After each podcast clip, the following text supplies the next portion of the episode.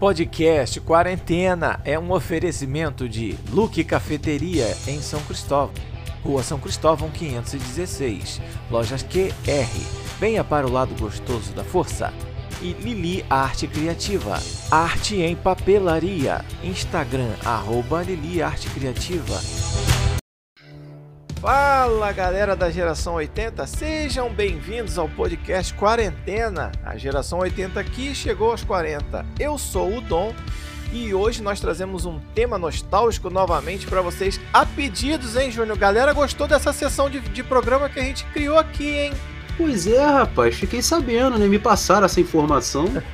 Eu falei, vai ter mais, vai, não vai ter, acabou, foi só aquele e tal. Não, segura aí, a produção foi rápida no gatilho. Isso, fizeram até vinheta. É Fizeram- mesmo, né? Tem até vinheta. Vamos lá, DJ Jones, por favor, solta a vinheta aí. De volta para o sofá.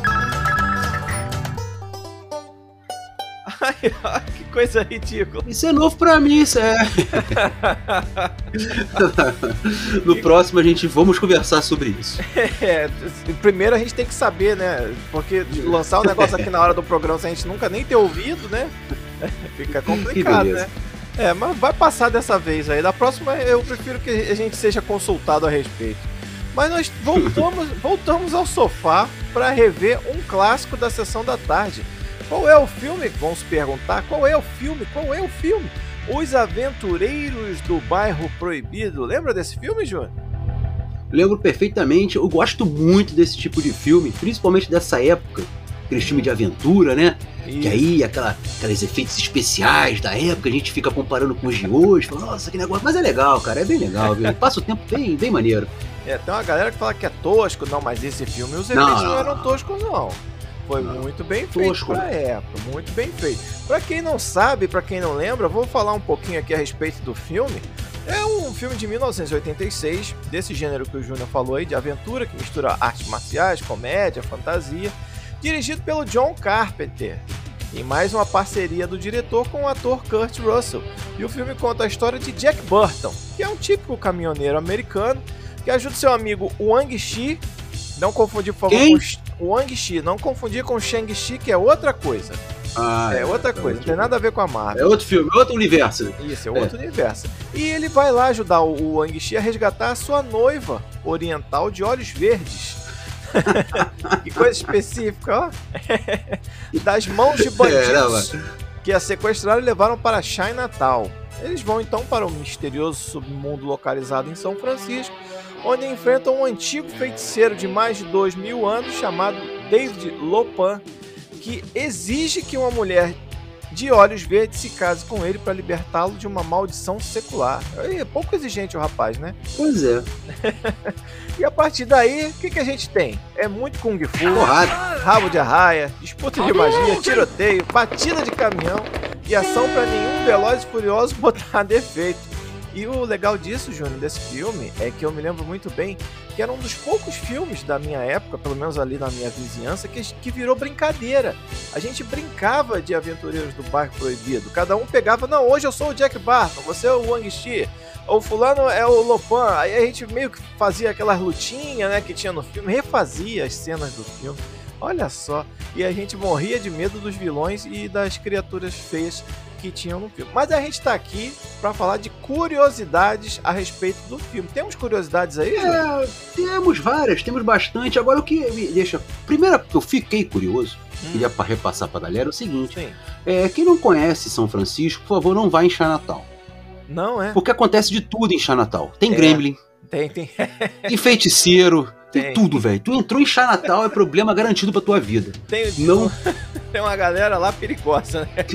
é, não, tem, não é muito É boa, melhor não. não visitar, não. Deixa pros chineses, deixa pra galera da China mesmo. Mas vamos começar com a curiosidade acer- acerca do título do filme, né, Júnior? Que nós já falamos aqui, Os Aventureiros do Bairro Proibido. Mas temos o título original aí, por favor? Temos o Big Trouble em Little China Isso. e Little China, né? É, Little China. É, o que me confundiu pra fazer o programa, mas é, Por quê? eu vim pra cá. É, eu vim pra cá fazer o aventureiro, aí me mandaram o roteiro de Big Trouble e Little China, eu falei, opa, mudou, mudou. o negócio todo. É, Mudou mudou. tudo. Agora, o curioso é o título em Portugal, né? Como é que ficou o título em Portugal desse filme? As aventuras de Jack Burton nas garras do mandarim. Aí, de novo, Que o? Shang-Chi o Shang-Chi na Não, história é- de novo. É, o, é. A Marvel aí, cadê o mandarim? O mandarim tá aí, ó. Começou É. aí. Mas tem uma 86. explicação, tem uma explicação. Parece Hum. que mandarim em Portugal é alguma coisa com feiticeiro já chinês. É- É uma coisa específica. Imaginei, imaginei. É uma coisa específica, então tem explicação. Mas vamos deixar de papo? Aliás, não, vamos continuar o papo, né? Mas vamos voltar pro que interessa. Curiosidades do filme, Júnior, fala aí. Foi fácil pro nosso menino John Carpenter fazer esse filme? É ruim, hein? O estúdio adiantou o cronograma da produção para evitar que o longa fosse lança- lançado junto, sabe com quem? Com quem? O grande filme O Menino, o, o Rapto do Menino Dourado, que na época foi estrelado pelo Ed Murphy. E de tava- temática até similar, né? É, e o Ed Murphy tava em alta. Tava em alta. A estratégia deixou lá o garoto John Carpenter com apenas quatro meses para pós-produção. Agora, rapaz, eu vou te falar um negócio a respeito do John Carpenter aqui, que é o Por seguinte. favor, pode falar. Você é fã dele, é, Eu fico. Não, é, eu fico lendo. Não que eu não seja, não, não, enfim. Eu, eu fico lendo John Carpenter e me vinha na cabeça John Carter. Eu falei, será que a gente Ah. vai falar daquele filme lá do, do, do menininho que vai pro deserto, aquele cabeludo? Marte. Não! É, e aí vai salvar a princesa. Eu falei, cara, isso não é de anos 80, não, cara. Não, Mas aí é. depois que eu pesquisei quem era. É, John Carpenter. John Carpenter. E a gente ainda vai passear ainda pela obra de John Carpenter e você vai ter certeza que não tem nada a ver um personagem com o diretor. São completamente Não, já tenho, diferentes. É. Mas o, o que acontece? Como eles fizeram esse adiantamento aí no lançamento justamente para não pegar a estreia do Rápido do Menino Dourado, quatro meses para fazer uma pós-produção num filme cheio de, de efeito especial como foi esse, foi, foi puxado, hein? Foi um desafio pro rapaz. Deve ter dado um trabalho. É, deve ter foi dado um, trabalho. foi um desafio. Agora nós temos uma curiosidade também, logo na abertura do filme. Vamos começar pelo começo, já falamos aqui do, do tempo pro lançamento. Agora a abertura do filme, sem pular etapas. Os caracteres chineses que aparecem no título, né? ele- Aqueles caracteres não são aleatórios. Não é qualquer um. Né? Ele tem um significado e pode ser traduzido assim como maus espíritos fazem confusão em um pequeno estado espiritual. Hum, Muito parecido com a tradução literal do nome do filme, que no caso seria aí grande confusão na pequena China. Pois é, faz sentido. E é porque a gente falou É. naquele, naquele programa que nós fizemos a respeito dos filmes que, quando traduziam o título, não fazia o menor sentido em português, né? Porque esse foi um deles, inclusive. Big Trouble in Little China para aventureiros do bairro proibido não tem nada a ver, né? E essa tradução do caractere chinês fica um pouco mais próximo do título original do filme. Mas também para português não teve nada. Aliás, aventureiro é um título, é um termo, né, que é pouquíssimo usado, né? Você já chamou alguém de aventureiro na sua vida? Não, não, até hoje não. Só filme da sessão Pelo menos até hoje não. É, de repente amanhã, né, vai passar pro cara te dar uma fechada É. no trânsito, ô seu aventureiro, né? É, pois é. Aliás, a sessão da tarde, especialidade é colocar nome de aventureiro nos filmes. Isso, é, é, pra chamar a atenção, né? E do bairro proibido, onde é Nós que vamos fazer um proibido? programa só com filmes com nome de aventureiros. Ó, pronto. Não, mas só tem esse. É só, pois é. Ah, vale uma pesquisa pra ver se tem mais. Vamos lá. Vale, vale. É, agora, já, se já não bastasse, melhor dizendo, o problema com o cronograma de lançamento, parece que pra fechar o elenco também foi meio complicado, né? É porque o, o Kurt Russell, né, o grande gladiador, não é o gladiador? Não, cara, não tem nada a ver. Gladiador é o Russell Crowe, cara. Ai, que burro, dá zero pra ele. Hoje. Mais perdido que Virgem Suruba. Então, assim, o Kurt Russell, né, apesar dele ser a única escolha de John Carter para o papel principal, a galera lá do estúdio sugeriu Jack Nicholson Hum, e Clint Eastwood. porra, dois velhos. E aí, assim, dois velhos. Ah, porque era velho já era, não, né? Não, Não, já eram enfim. mais velhos que o Kurt Russell, sim. Ah, sim, é, é verdade. Que eu achei que era o gladiador. É, Aí, a ver. é, assim que esses dois atores disseram que não estavam disponíveis, Ainda aí bem. o Carpenter lá bateu palmas, velhinha que ele acendeu, funcionou e ele escolheu o, o Kurt Russell lá pra fazer o papel. É, que já tinha trabalhado com ele em outros filmes, né? Acho que a gente vai ver mais pra frente ao longo do programa. Mas o problema não parou por aí. Não foi só pra achar o protagonista, o principal do filme, que ele teve problema, né? O pessoal também tinha outras opções aí que acabaram não fechando. Era o Jack Chan, cara. Caraca, O Jack Chan era. É, rapaz. O Jack Chan era a primeira opção de Carpenter para o papel do Wang Chi. Pô, O garoto noivo lá da, da loura do. Loura não, da japonesa olhos verdes. Só poderia ser assim. É, e o, o- mas aí o produtor, o Lawrence Gordon, era contra pra, por julgar que o inglês do Jack Chan não era bom o suficiente. No final das contas, o Chan acabou rejeitando a oferta e o Dennis Dunn que foi escalado pro papel. Mas o Jack Chan ali dando aquelas porradas que é de Kung Fu ia ficar maneiro, hein? O Ia Jack ficar- Chan também não precisa falar inglês, né? É. É, ele tem esse problema até hoje, né? Todos os filmes que ele faz, ele tanto quando entra as falas, meu amigo, ele grava umas 4, 5 vezes. Parece a gente gravando o programa aqui. 4, 5 vezes pra dar certo, é complicado. Agora tem uma, uma curiosidade. Esse rapaz, o. Como é que é o nome dele? Dennis Dan. Dennis Dan. Dennis Dennis Dunn. E o engraçado é que quando esse personagem dele, o Anguichi, conhece o Jack Burton, eles estão fazendo uma aposta. Não sei se você vai lembrar disso, a galera que, que tá ouvindo a gente que lembra do filme já vai sacar logo. Ele vai fazer uma aposta, ele perde dinheiro pra caramba pro Jack Burton. Aí no final ele fala assim: agora vamos apostar o dobro ou nada. Eu vou pegar essa garrafa de vidro aqui, vou pegar o meu facão e vou cortar essa garrafa no meio sem quebrar. Ah, maluco, o cara, que, bota, o cara que faz uma aposta dessa, ele não pode estar querendo ganhar a aposta. Por mais que ele seja um mestre do Kung Fu, um, um- um vidente, cara cheio de magia, É, de repente como. o Jack Chan. É, o Jack Chan, aí já nem digo, porque ele ia fazer uma mutreta lá, ia jogar a espada pro alto, ia bater no telhado, ia voltar nas costas dele, e ia acabar cortando a garrafa no meio. Mas essa aposta aí, no mínimo, curiosa, né? O cara confiou demais na habilidade, e é claro que quem lembra sabe que ele não conseguiu cortar. Ele deu uma facada na garrafa, a garrafa escorregou, quase que mete na cara do, do Jack Barton, que ele segura a garrafa no alto. É, é uma das primeiras cenas do filme. É Essa, primeiras- garrafa dessa pega na vista, rapaz. Pô, cega na hora. Imagina. Se quebra. Não tem, não tem nem pra onde ir. É cego. Agora, falando em cegar na hora, tinha um, um- um rapaz que apareceu no filme aí que não tinha com esse problema. Se cegasse um olho dele, ele tava tranquilo. Quem foi? Um grande, um grande desafio pra, pra produção do filme aí, Júnior. Ah, O Beholder, o Beholder. O grande Gostei desse nome aí, Beholder. o Beholder. É, o grande Beholder. o personagem místico dos mundos dos RPGs. Mas e apare- apareceu pela primeira vez em Hollywood nesse filme, sabia? Nesse filme, é. Quem jogava RPG já conhecia, porque era um personagem já, famoso. Já era mas, íntimo do Beholder. é, mas na televisão e no cinema foi a primeira vez que ele aparecer. Aí. E vou te falar mais, hein? Vou te falar mais. Dizem que fazer a cabeça flutuante, lá coberta de olhos, foi um desafio para a equipe dos efeitos especiais. Aí eles tiveram que, é, eles tiveram que usar, cara, diversos animadores e cabos controlar para controlar as expressões né, faciais em um sistema de filmagem com esteira que foi desenvolvido só para aquela cena. É, porque não era computação gráfica, é um boneco Não, mesmo, é. um bonecão. É um bonecão que tinha alguém, não botar a mão dentro, óbvio, né? Mas devia ser tipo um robô, né? Porque, pô, o cara era, ele é rodeado de olhos, pra quem não lembra. É uma cabeça que voa, rodeada de olhos por todos lados, até dentro da boca, ele abre a boca, tem um olhão lá dentro.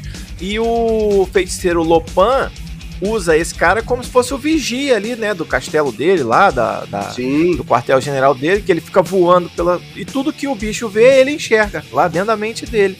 Então deve ter sido um negócio complicado pra animar todos os olhinhos, cada um virando pra um lado. O quê?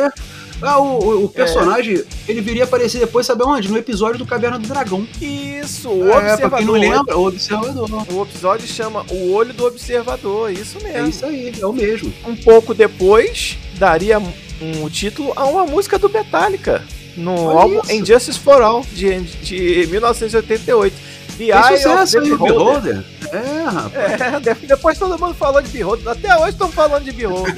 Nun- Nunca mais parou-se de falar É. de, de Beholder, o famoso observador. Agora nós temos um- uma coisa aqui que foi modificada no filme. O Júnior vai falar pra vocês agora. Que talvez salvou o filme, hein? Se o filme saísse desse jeito aqui, eu acho que não faria o sucesso que fez, não, hein? Pois é, rapaz. O segundo o Carpenter, né? O roteiro original era um western. Pra quem aí O famoso faroeste. é o faroeste, é. Ele se passaria na época de 1880. Mas aí o estúdio optou por uma abordagem mais contemporânea. E aí o roteirista, o grande W.D. Richard, foi contratado para reescrever o roteiro e modernizar aquela história toda. Aí na primeira versão, ao invés de. Olha só como é que são as coisas. Na primeira versão, em vez do cara ter o caminhão roubado, o Jack Burton ia perder o cavalo. Nossa, ele ia ser um cowboy, Ia então. ser um cowboy. Ao invés de um caminhoneiro, um cowboy. Eu vou... é, ainda bem que atualizaram pra 100 anos na frente o filme, né? Pois é, Aí pois é. já- Ficou, acho que. já- Bom, eu, eu não vou dizer pra você que ficou melhor ou não, porque eu não vi o de 1880. De repente. A história, né? É, Não, mas imagina. É, mas aí não ia ter aquele, aquele monte de magia, aquelas coisas. Ia ser no máximo uns pistoleiros sequestrando a mulher do cara, né? andando de costa um pro coisa, outro, né? assim, andando de costa, né? Isso, é, fazendo aquele duelo, né? É o duelo, né? Aquele duelo, atira. Um, dois, três, atira. Aí vira, atira.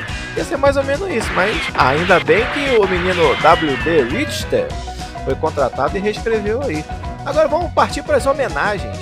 Foi um Homenagem. clássico, né, da- foi um filme clássico da, da Sessão da Tarde que foi citado algumas vezes por outros filmes, outros personagens, e a gente vai ver que tem mais curiosidade também Rapaz, eu disso. vou, eu vou te falar um negócio interessante agora. Eu tenho que parabenizar cada dia mais essa minha produção, cara. É, Olha só, a gente tá falando de W.D. Richer, aí o cara me traz um papel do nada falando é Walter Dutch Richer. Pô, parabéns! Putz, aí que abreviar. que é isso? pra que abreviar?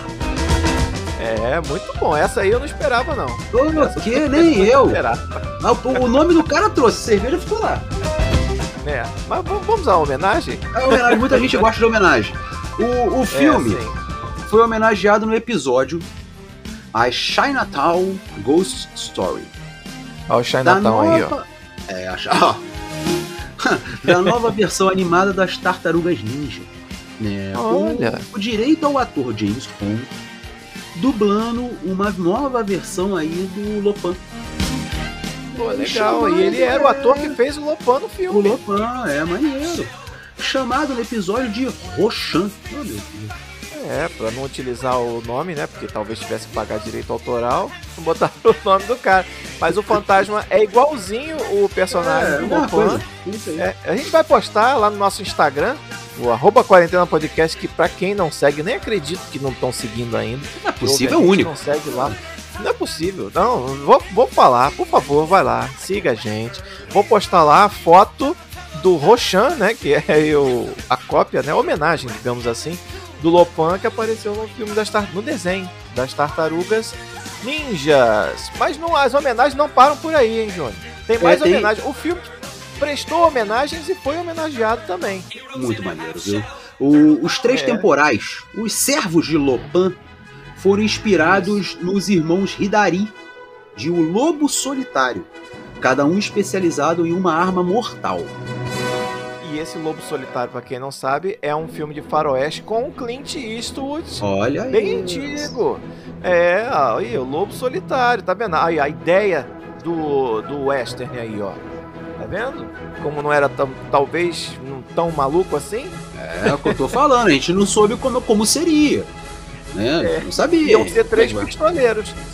Só que cada um é, ia- é cada um especializado numa arma diferente. E esses três temporais, pra quem não lembra, são aqueles três caras que têm poderes especiais. Um luta espada, o outro era forte, que morre. Ele fica puto que ele vê que os caras mataram o Beholder. Não, mataram o Lopan. Ele vê que os caras mataram o Lopan no final do filme. Eu já tô dando Ah, spoiler aqui, olha só. E aí ele começa a inchar, tu lembra disso? O cara começa a esticar, Júnior. Ele começa a inchar e explode. Um efeito especial sensacional pra época, cara. É um bonecão de borracha, óbvio. Mas ele fica puto, começa a respirar fundo assim e ele vai inchando, a roupa dele vai estourando. É mó barato, cara. Se eu achar, eu vou postar lá também essa cena no nosso Instagram pra galera. Vale a pena, vale a porque é pena. uma- É uma cena clássica da nossa Vale época. pena, E é. o outro personagem que fez parte desses três temporais é o Senhor dos Raios, que também foi, serviu de inspiração para outro personagem muito famoso, hein, Júnior? É o Relâmpago, né? Que era um dos servos do, do Lopan, conhecidos como Três Temporais, né? Serviu de inspiração para a criação visual do Raiden. É o Raiden. Aquele que- personagem do, do Mortal Kombat, do Mortal jogo, né? Kombat, exatamente. Eu acho até que é o mais famoso deles, né? Porque hoje, né? da- Das homenagens, né? É, é o, foi, foi inspirado completamente, cara, porque o visual é muito parecido. É Até muito o poder. parecido, é muito parecido. O poder dele é todo igual do E Raiden. o, e o mesmo aconteceu com o vilão, o David Lopan, que foi inspiração pro Shang Tsung. Aí, É, também lá do Mortal Kombat, né? tá vendo como todo mundo copiou todo mundo? Que beleza. Assim ninguém fica homenagem. triste. Se, se Ah, organizar, homenagem. todo mundo ganha dinheiro. todo mundo ganha dinheiro. E, e ninguém precisa processar ninguém. Não, não. É isso aí. Precisa.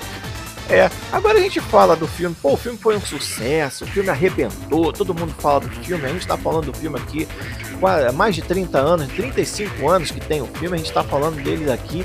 Mas parece que a galera não gostou, não foi atraída pra ir no cinema pra ver esse filme, não, né?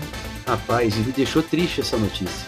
Assim que eu peguei Eu o também não sabia. É, eu não sabia. Também não Fiquei- sabia. Fiquei um tanto chateado. Música para o meu chateado aí, eu boto. Obrigado. Ah, por favor, aquela, aquela trilha triste. É, nós ficamos chateados, né? O orçamento foi de 25 milhões de dólares. E aí o filme estreou em 12 lugar, ficando atrás de títulos também estreando como Psicose 3. Olha que merda. Caraca, o 3, hein? Que O 3, foi hein? um dos piores de todos, é. Jesus. O oitavo lugar em uma semana que continuava dominada por Karate Kid 2. Aí tudo bem, aí. Aí é, pra competir com Karate Kid 2 já era difícil, né? Mas já na terceira semana de exibição. Já Karate Kid 2 já na terceira semana de exibição. Aí tem um. tem um Ainda parênteses tava, na- ainda, tava, ainda tava em primeiro. É porque o Karate Kid também foi um sucesso, né, rapaz? Aí veio um 2. Não, todo mundo via. É, não É. tem como. Realmente aí eu não. não A vi. hora da verdade. Na hora da Aí no- verdade é o 2. É a hora da verdade. No total, né, o longa somou apenas 11 milhões nos Estados Unidos. Nem se pagou. É, nem se pagou. E a culpa aí, segundo o Carpenter, seria da Ah. Fox. que Estava focado em promover apenas o Alien, o Resgate. Filmaço também, filme bom. Que deveria chegar aos cinemas, que chegaria aos cinemas no caso, em 18 de julho de 86. Foi foi próximo. Então os caras guardaram É. o dinheiro pra investir no Aliens, né? É, Pô, agora eu não entendo. O cara adianta o filme quatro meses. O cara fica que nem um desgraçado pra trabalhar a pós-produção do filme, porque, ó, não pode lançar junto com o Rápido do Menino Dourado, que todo mundo vai querer ver o Ed Murphy. Aí o cara lança o filme quatro meses adiantado e não investe no marketing. Porque Aí o cara chega e já fala assim, previsto. Aí É, chega a Fox e fala: deixa aqui, deixa aqui com o pai. Vou lançar, É, mas ó, não pode ser aqui. junto com o Alien, não, hein? É, vamos guardar o dinheiro pro Alien. Ah, Porra, o cara ficou vendido. Aí ferrou com, com o John Carpenter, cara. Agora, sabe aonde que o- o- os aventureiros, o, o pau comeu? Foi nas exibições na TV e nas locadoras que ele encontrou o seu público, cara. Sabia? É, inclusive aqui em casa. Eu tenho a edição de colecionador desse filme, cara. Eu tenho um DVD duplo desse filme aqui em casa. Eu sou fãzaço desse filme. E chegou ao status de filme cult, graças Filme cult, é. a, essa, a essa- essas exibições na sessão da tarde, que marcou aí os lares brasileiros, que passou várias e várias vezes, de se bobear até hoje vai passar ainda, de vez em quando tá arriscado aí a Globo anunciar que vai passar. E no- nas locadoras. Pois é, muito bom, muito bom.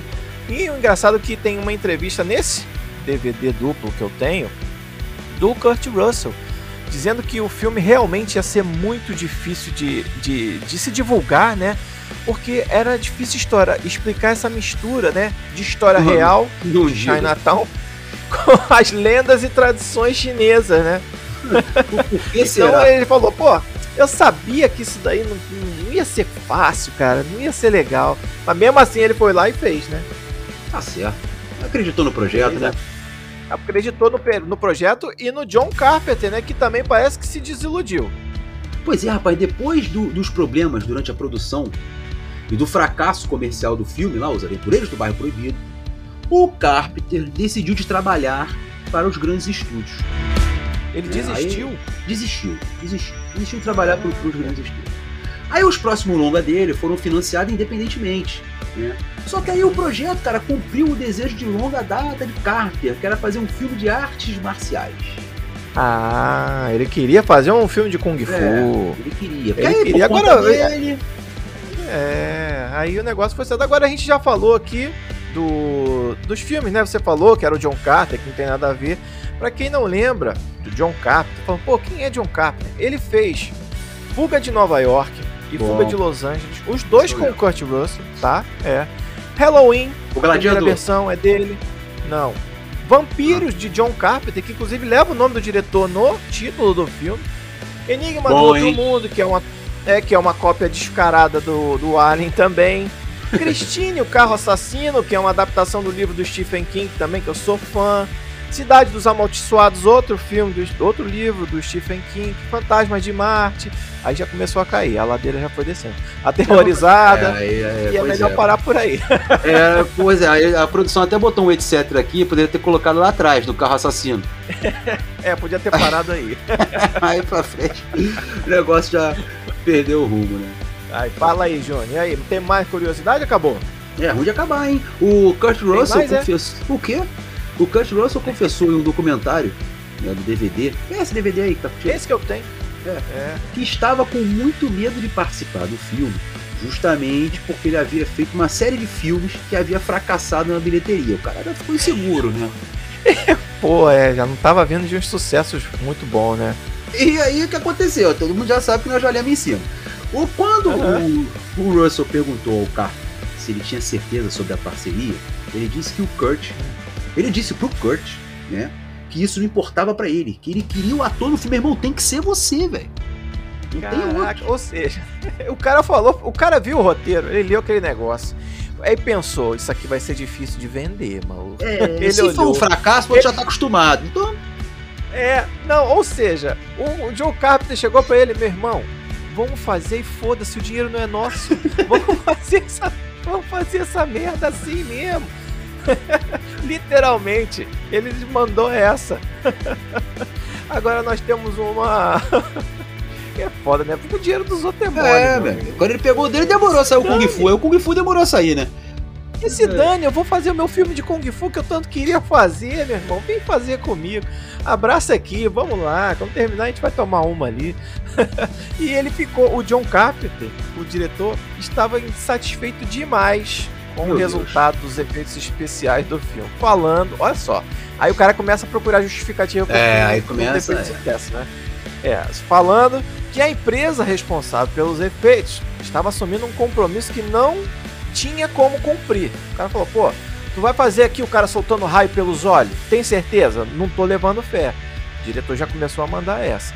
E aí, o diretor da empresa de efeitos especiais ficou puto com isso, claro, óbvio, né? O cara falou, pô, como é que tu tá falando que eu não vou conseguir fazer o negócio? Disse que o filme teria os efeitos melhores do que ele imaginava que seria, mas que também com um orçamento de pouco menos ali de 2 milhões só para os efeitos, ele ia entregar um resultado muito melhor do que o dinheiro podia pagar. Aí mexeu com, com o brilho do rapaz, ele falou, ah, o, é, cara, o cara bolou. agora eu vou entregar, mas com essa micharia aqui ia ser difícil você ter um efeito decente. Aí qualquer outra empresa, é aquele cara que sai desdenhando também, né? É. Levar da empresa do Spielberg lá com 2 milhões, não vai conseguir nem fazer o Beholder. E eu tô, tô fazendo tudo. E eu tô fazendo tudo aqui só com essa micharia de 2 milhões aqui, Fazendo milagre, né? Fazendo um milagre. Agora temos uma curiosidade final, aí sim, uma curiosidade final a respeito da música que encerra o filme, Júnior. Qual é a curiosidade? É que foi escrita e interpretada por The Cop DeVille. Quem seria The Coupe de Ville? Era uma banda, olha só aí, olha isso, meu Deus. Era uma banda formada por John Carpenter, Nick O diretor. Castle, o diretor, O produtor. Tommy Lee Wallace, que era assistente do diretor. A banda era toda do diretor. A banda era tudo eles ali. Se eles tivessem pego então os efeitos especiais e eles mesmo feito, talvez tinham embolsado esses 2 milhões e teriam feito uma coisa. Não ia fazer melhor, não, cara, porque o efeito especial do filme é bom. Ah, tava Me bom. desculpa cara, aqui. Tava bom. Tava pra época, 1986, meu amigo. Não, mas assim, tava bom no nosso, no nosso ponto de vista de ali, né? É, telespectador É verdade, e tudo é. mais. Na cabeça do cara, Ele queria outra coisa, né? é, ele queria fazer algo melhor. Se ele tivesse realmente feito, a gente estaria falando, pô, caraca, aí pra época, pô, arrebentou. Então, assim, Não sei. então não queríamos saber. Não queríamos saber. É, não, não queria. Mas tá bom, o resultado eu gostei, aprovei, sou fã. Espero que quem, quem esteja ouvindo também goste do filme. E se tá ouvindo é porque gostou também do filme. Agora eu não sei se nós temos uma notícia boa ou notícia ruim pra encerrar, Júnior. Eita, ferro. Vamos lá? É, vamos dar aí a notícia aí que a gente vai dizer se é boa ou não. Já faz alguns anos que a galera tá falando aí sobre uma continuação do filme. Aí eu vou te falar, sabe quem tá aí na boca do povo, né? Prometeu aí pros fãs uma versão do clássico pra ser o protagonista? Dwayne The Rock Johnson. Rapaz, eu vou te falar, Nossa. o Dwayne The, o The Rock, ele deve ser o escalado pra qualquer coisa, entendeu? Tipo assim, o cara vai fazer um filme de Branquelas 2, é o The Rock. The Rock. É. Vamos fazer aqui uma homenagem. com um helicóptero que pega fogo, The Rock. É o The Rock. Aí ele chega lá e deve falar assim: não, isso aqui não dá pra mim não. Pô, sério? Vamos fazer um filme de dança. Flashdance 2, The Rock. The tudo Rock. é The Rock. Ele surge sempre com o nome dele tá sempre cogitado, né? Pois é, sempre tem o The Rock. Aí, sei lá, ele deve, deve cortar, mas não dá pra mim, eu não sei dançar. O cara, ah, beleza, então vamos botar outro. E assim vai. É, mas, são, mas vamos lá. É uma continuação depois de 35 anos, Júnior? Como é que explica isso aí melhor? A ideia é continuar a história, né, dentro do universo original. Mas aí com outros personagens e, claro, uma nova trama. Você não vai fazer de Ah, novo. 35 anos? Tudo, né? Nova É, trama. 35 Tem o The Rock, anos. de repente, é o É. filho do Kurt Russell, né? Pode ser, é. E assim vai. É isso aí. E o, o produtor garoto Irã Garcia declarou que o Dwayne Johnson não vai viver o, o, o Jack Burton. Não, ele Ah. vai viver outro personagem. É. E ele disse, inclusive, que acha que só existe uma pessoa no mundo que poderia interpretar Jack Burton. não tem como ser o, o Dwayne. Então, jamais tentaria viver aqui. Mas apesar que chamaram o Jack Nicholson e outro lá pra fazer, mas tudo bem. A Não, sequência não, não tem nem data pra iniciar a produção, graças a Deus. Deixa isso quieto, deixa pra lá. E o produtor contou que o longo original não seria ignorado.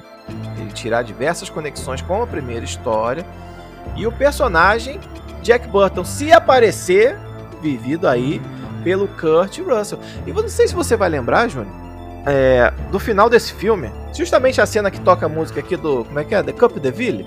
É, Que são os três ali tocando. É, essa cena é o Jack Burton voltando pra casa no caminhão. Finalmente ele resgata o caminhão que foi roubado. Aliás, a história do filme, o Jack Burton é um canalha, cara. Ele é muito canalha. Ele só vai ajudar o amigo dele a, a pegar a menina de volta lá que sequestraram, a noiva dele, porque os caras roubam o caminhão no sequestro. Ele não quer nem saber da garota. Tanto que ele acha o caminhão e ele quer vir embora. Aí ele olha assim e fala: Pô, meu amigo, vou deixar o cara ali sozinho pra pegar com esse monte de chinês aqui soltando magia. Aí ele fecha a porta do caminhão, desce e vai lá ajudar o menino. Então o final do filme. É, é. O final do filme é ele voltando pra casa no caminhão, contando lá um diário. Ele faz um diário lá, né? No Vai, rádio, vai, aquele é. rádio que os caminhoneiros usam. Ele fala: Aqui é Jack Burton, não sei o que, voltando. E aí começa a contar o que, que aconteceu com ele. Aí quando o caminhão tá indo embora, dá um raio assim na chuva. E, e você vê que tem tipo um lobisomem agarrado embaixo do caminhão dele. Ele levou, eles não mataram todos os monstros, todos os vilões. Tem um lobisomem ali que vai agarrado embaixo do caminhão dele. Então já é um gancho pra uma continuação. Né? Exatamente. De alguma é. forma. Agora, há muito De tempo a alguma gente não ouve falar da continuação, né? Não, Não, ninguém fala. Isso aí tá fala, rolando né? desde 2005, eu acho, Meu cara, que tá Deus. se falando Não vai disso. sair mais, não. É. Eu acho que não sai mais não também. Não, e será sair, que vale a pena? Não, não vale, Vale não. a pena pra ver a história, pra ver com o que, que aquele lobisomem ia fazer, pelo menos, pra gente saber se ele morreu, Aí se ele caiu. Aí 30 anos depois, tu fica lá pensando. Parece um lobisomem velhão, É, o velho, com os pelos o brancos. lobisomem assim. até morreu, não tem mais lobisomem. Porra, merda. Pois é. Pois é, mas foi uma boa recordação, cara. Esse Foi, aí. filme bom, Eu- filme legal, rapaz. Deu vontade de ver. Confesso que deu. Vou procurar um DVD, cara. Vou, vou ter que procurar esse DVD pra assistir. Tá aqui na minha coleção. Todo encaixotadinho aqui, eu vou procurar. Afinal de contas, é um DVD duplo, com cenas extras, entrevista, John Carpenter falando abobrinha. Tem um monte de coisa. Espero que a galera tenha gostado, hein? Pô, Espero tomara tenha que sim, gostado né? como gostou. Que a gente já fez. Já fez o do Gremlins, tem aquele do É, Tarzan Tarzan, fazer. esse é bom, esse é bom, hein? Esse é Porra, esse do. Tarzan não, esse não foi feito até hoje. Eu acho que o Tarzan vai ficar lá na gaveta. Vai, vai, vai. Agora o Tarzan, eu vou falar um negócio pra você. O Tarzan, se a gente for fazer o meninão ali, vai ter que imitar o Tarzan. Ele já vai Ah, ensaiando. vai. Ah, Vai, vamos botar o DJ pra fazer o grito do Tarzan. Aí, sim. Aí eu quero que vai ficar bonito. que É, vai ensaiando, vai, vai ensaiando.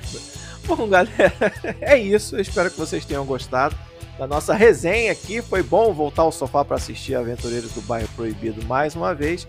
E a gente vai voltar com mais episódios dessa série e mais episódios nostálgicos aí nas próximas semanas. Vamos nessa? Vamos lá. Vamos que o Creuzebeck tá chegando aí. Valeu, galera. Um abraço. Fui.